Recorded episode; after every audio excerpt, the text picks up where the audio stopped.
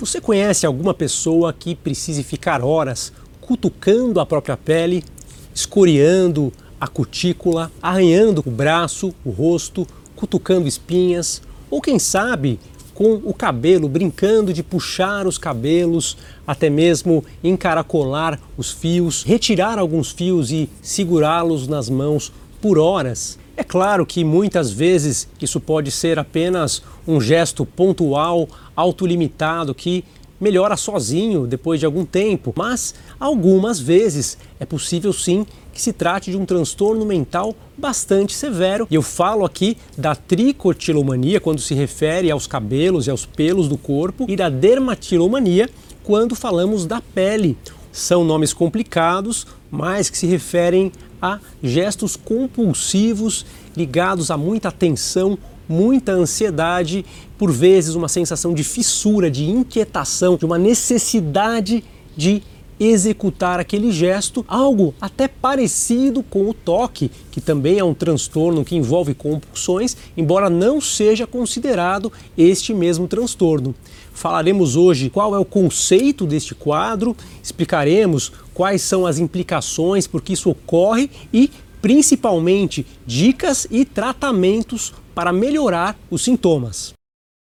Sou Bruno Machado, médico psiquiatra pela USP, e esse é meu canal em que faço vídeos sobre saúde mental, medicina, psiquiatria. Se você não segue, comece a segui-lo agora e, claro, participe, curta, comente, compartilhe para que você receba os conteúdos. Evidente que o algoritmo do YouTube só entende que você quer aprender mais sobre esses temas se você interagir. E hoje nós vamos falar sobre um quadro que traz sofrimento para muita gente, que incomoda muitas pessoas, desde o incômodo leve até um sofrimento mais intenso, quando envolve tensão, nervosismo, ansiedade e a luta contra aquele sintoma, pessoas que se esforçam muito para não escoriar a pele, para não machucar a cutícula, por exemplo, os braços, o rosto, pessoas que lutam muito para não puxar o cabelo e até mesmo chegam a ter problemas estéticos e que atrapalham nos relacionamentos. Pessoas que começam a ficar envergonhadas e começam a usar chapéu, por exemplo, começam a usar boné para esconder falhas no cabelo. Pessoas que começam a usar manga comprida, roupas para tampar as escoriações. Aqui eu não falo de quadros de automutilação, como acontece no transtorno borderline, onde existem cortes superficiais e que são motivados ali para aliviar a angústia. Aqui eu falo sobre um quadro de tensão incontrolável que leva a um movimento repetitivo. Pode começar em outras vezes quando há lesões na pele, por exemplo, uma espinha, por exemplo, um machucadinho que motiva o início daquela escoriação. Uma mulher que quando vai fazer a unha, depois de fazer a unha de tirar da cutícula, fica com aquela sensibilidade e começa a estimular cada vez mais, em geral, com este movimento, com o indicador sobre o polegar, ou às vezes o polegar sobre o indicador também, em geral utilizando as unhas. É muito comum que seja feito dessa forma também a escoriação. Em geral, esse é um quadro que começa na adolescência,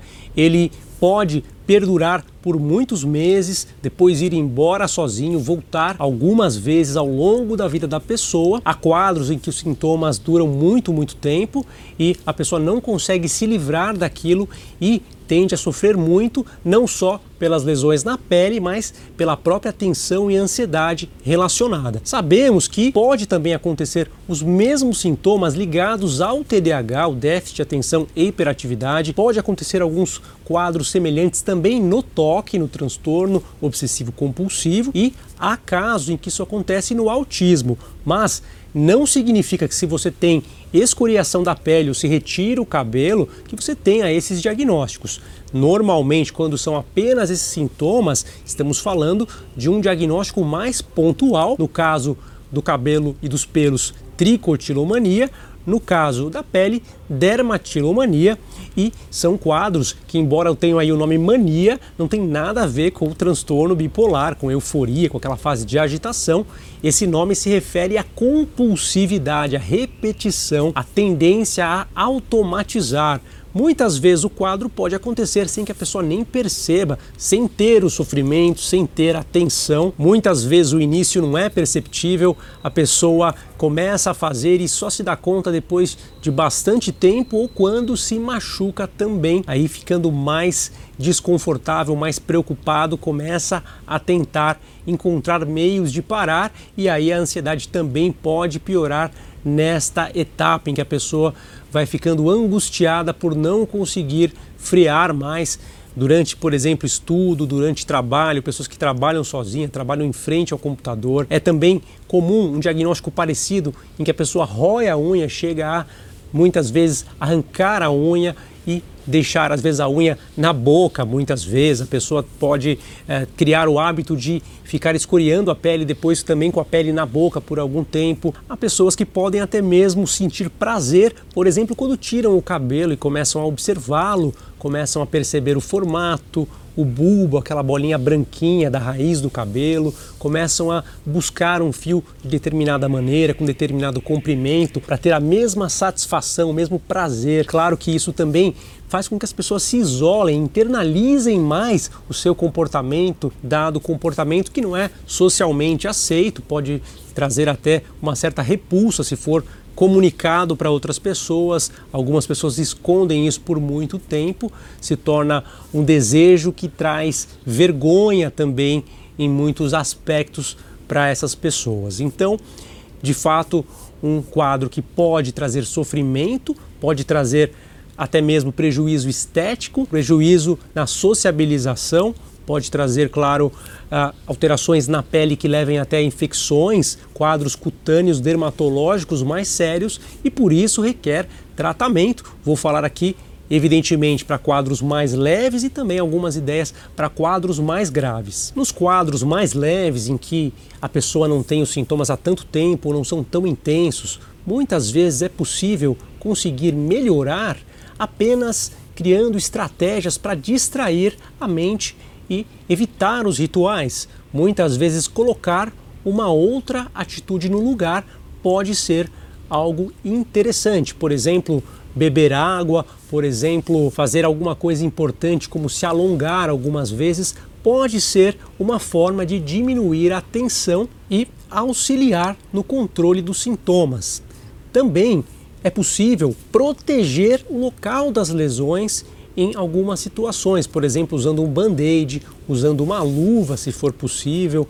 Muitas vezes, pessoas que usam alguma coisa para prender o cabelo podem se beneficiar à medida que isso cria uma barreira física para evitar aquela compulsão. Isso, principalmente em quadros mais leves, pode ajudar. Também utilizar alguma coisa nas mãos, por exemplo, uma bolinha, pode ser uma forma de distrair a mente, segurar uma caneta enfim, alguma coisa que ocupe as mãos e impeça a escoriação ou a retirada dos fios de continuar. O uso de hidratantes também é algo que pode ajudar. Muita gente, especialmente pela pele mais ressecada, tende a sentir mais desconforto ou mais sensibilidade e tende a escoriar mais. Então, vale a pena hidratar bem a pele e verificar se isso pode também auxiliar a diminuir aquela tensão, aquele desconforto, aquela motivação física também que muitas vezes perpetua a compulsividade. Também é muito importante a gente não deixar de cuidar da nossa ansiedade basal, da tensão, que pode melhorar com atividades que relaxam ou exercícios físicos, né? Então a gente pode destacar aqui atenção plena, terapia de atenção plena com o mindfulness é muito importante para administrar a atenção e melhorar a percepção da nossa reatividade. Também exercícios aeróbios são muito importantes para que a gente libere endorfina, relaxe também, se sinta melhor ao longo do tempo. Mas evidente que em casos mais graves é muito importante buscar sim ajuda especializada, terapia cognitiva. A gente orienta as pessoas a trabalharem para desligarem a tensão daquela compulsão, né? fazer com que aquele elo entre a compulsividade e a tensão e a ansiedade seja quebrado e que a pessoa consiga colocar essa tensão, essa ansiedade em outras práticas, canalizar em outras atividades. É claro que na terapia, sem dúvida alguma, também é feita uma análise comportamental dos fatores que desencadeiam, né, os gatilhos que estão ali presentes e que podem ser modificados. Muito importante também nos casos graves é esconder os objetos que são usados para causar escoriação, por exemplo, tesourinhas, uh, trim, aqueles utensílios que são usados para fazer unha, que muitas vezes também podem ser utilizados, até mesmo objetos de escritório que por vezes são utilizados para fazer as lesões. É muito importante deixá-los fora do alcance nos casos em que eles são utilizados também. E quanto a medicações, é sim importante em alguns diagnósticos o uso de medicação, por exemplo, no TDAH, quando há esse tipo de sintoma, por exemplo, no toque, quando existe também esse sintoma associado ao toque, no autismo, mas não é obrigatório o uso apenas quando existe a tricotilomania e dermatilomania. Então a gente pode tratar um transtorno de escoriação, esse quadro compulsivo, muitas vezes só com terapia. Há alguns estudos que mostram benefícios com a N-acetilcisteína, por exemplo, um xarope que é até vendido sem receita, que pode ajudar, segundo alguns estudos, mas não é algo tão robusto em termos de evidência científica ainda. E Evidentemente, quando há o toque, quando há o TDAH, aí sim medicamentos mais específicos para essas patologias devem ser aplicados e introduzidos para tratar estes quadros diretamente. Por hoje, esse era o tema que eu queria trazer para vocês. Se você está gostando, não deixa de interagir com o vídeo, deixa aqui o seu comentário, curte e, claro, segue o canal para a gente se ver no próximo vídeo. Tchau, tchau!